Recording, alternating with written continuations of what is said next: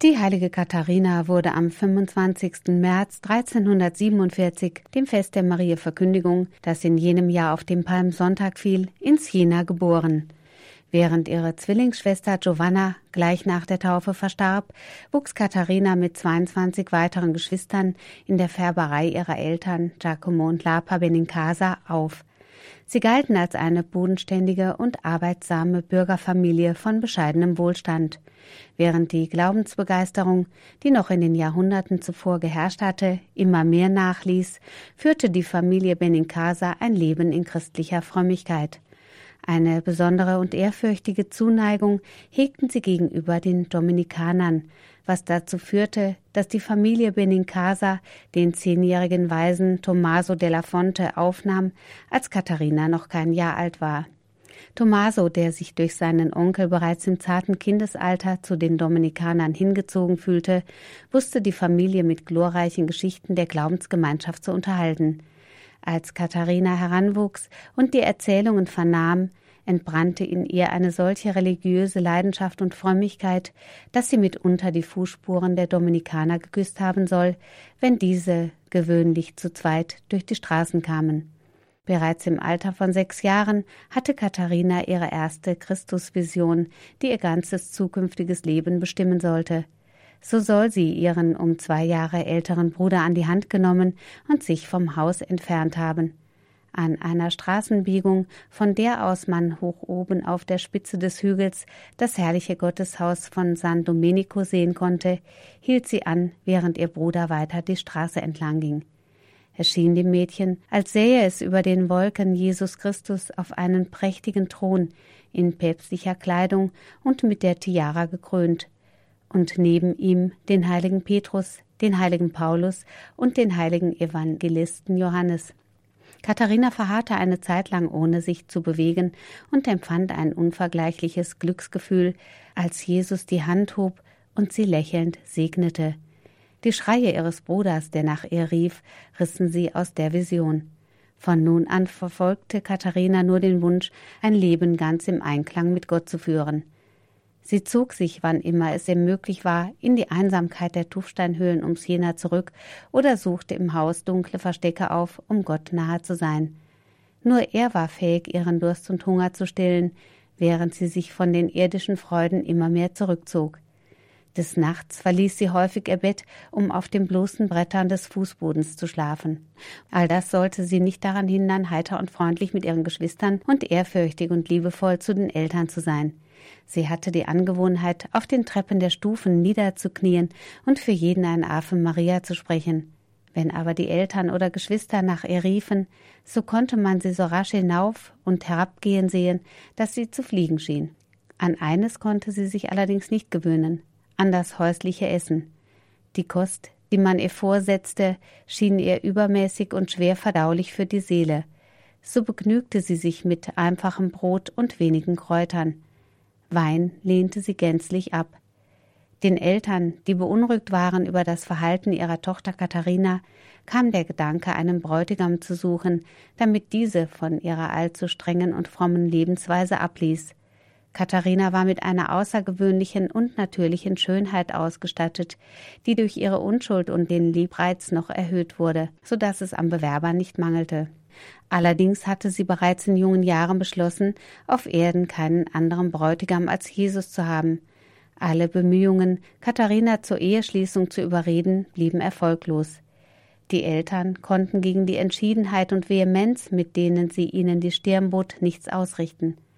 Als Zeichen des Nachdrucks schnitt sie sich ihr schönes, schulterlanges Haar ab, als Strafe für die Schande, die sie durch ihr Verhalten angeblich über die Familie gebracht hatte, musste sie nun alle möglichen Demütigungen seitens der Eltern erdulden.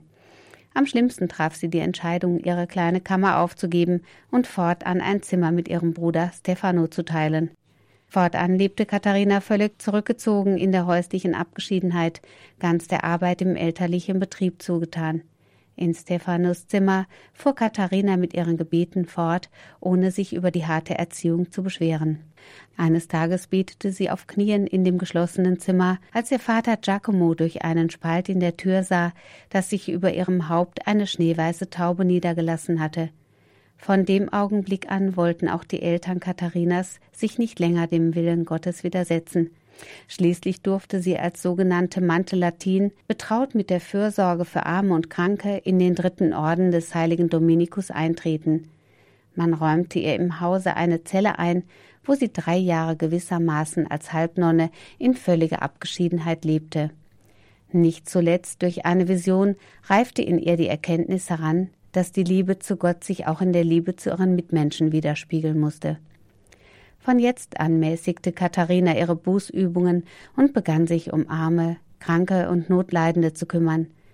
1374 harrte sie mit Mitgliedern des Dritten Ordens in der von Pest verseuchten Stadt aus und betreute die Pestkranken. Wenngleich ihr heroischer Geist als sehr unbequem galt und bei Zeitgenossen Ärgernis, häufig auch Widerspruch erregte, bildete sich bald ein Kreis von Jüngern um sie, darunter waren Mystiker und Fromme, Geistliche und Laien. Sie verehrten sie als ihre geistige Führerin. Mit welcher Liebe sie an ihr hingen, beweist, dass sie sie Mama nannten. Einer der maßgebenden Politiker Sienas erklärte, sie kann uns alle um den Finger wickeln. Im Laufe der Jahre wurde Katharina, obwohl noch jung an Jahren, zur Ratgeberin von Fürsten und Persönlichkeiten der Kirche. In jener Zeit litten viele Städte unter aufständischen Gewaltherrschern. Katharina wagte es, selbst den damaligen Tyrannen ins Gewissen zu reden und setzte sich so für den Frieden ein. Aufgrund ihres unbeugsamen Auftretens wurde sie oft verleumdet, musste sich wegen ihres Verhaltens nicht zuletzt sogar vor Gericht rechtfertigen. So auch, als sie sich zum höchsten Ziel gesetzt hatte, Papst Gregor XI., der seinerzeit in Avignon weilte, zurück nach Rom zu holen. Sie forderte ihn mit deutlichen und unerschrockenen Worten auf, sich auf Reformen einzulassen. Als alle Briefe nicht fruchteten, begab sich Katharina persönlich auf dem Weg nach Avignon. Trotz harter Prüfungen ließ Katharina nicht von ihrem Vorhaben ab. Am Ende kam der Papst der Forderung der ungebetenen Mahnerin nach und kehrte nach Rom zurück. Als Papst Gregor verstarb, bestieg im April 1378 Urban VI. den Papstthron. Als im selben Jahr das abendländische Schisma ausbrach, stellte sich Katharina auf die Seite des rechtmäßigen Papstes Urban VI. und forderte nachdrücklich dessen Anerkennung. Auf seinen Wunsch hin zog sie nach Rom. Von dort setzte sie sich bis an ihr Lebensende für die Einheit der Kirche ein. Katharina von Siena, die die empfangenen Wundmale bis zu ihrem Tod verborgen hielt, starb am 29. April 1380 im Alter von nur 33 Jahren. Ihr Leib wurde unversehrt in der Dominikanerkirche Santa Maria sopra Minerva zu Rom in einem Glasschrein des Hauptaltares beigesetzt. Katharina hinterließ 381 diktierte Briefe, da sie selbst Niederschreiben erlernt hatte. Sie gehört in Italien zu den meistverehrten Heiligen überhaupt. Ihr Kult ist besonders groß in Siena, Venedig und Rom. Dargestellt wird Katharina in der Tracht der Dominikaner Tertianerinnen, in einem langen weißen Kleid mit dunklem Mantel. In der Hand hält die Kirchenlehrerin oft ein Herz, eine Lilie, ein Buch oder ein Kreuz. Es gibt auch Darstellungen, auf denen Katharina von Pestkranken umgeben ist.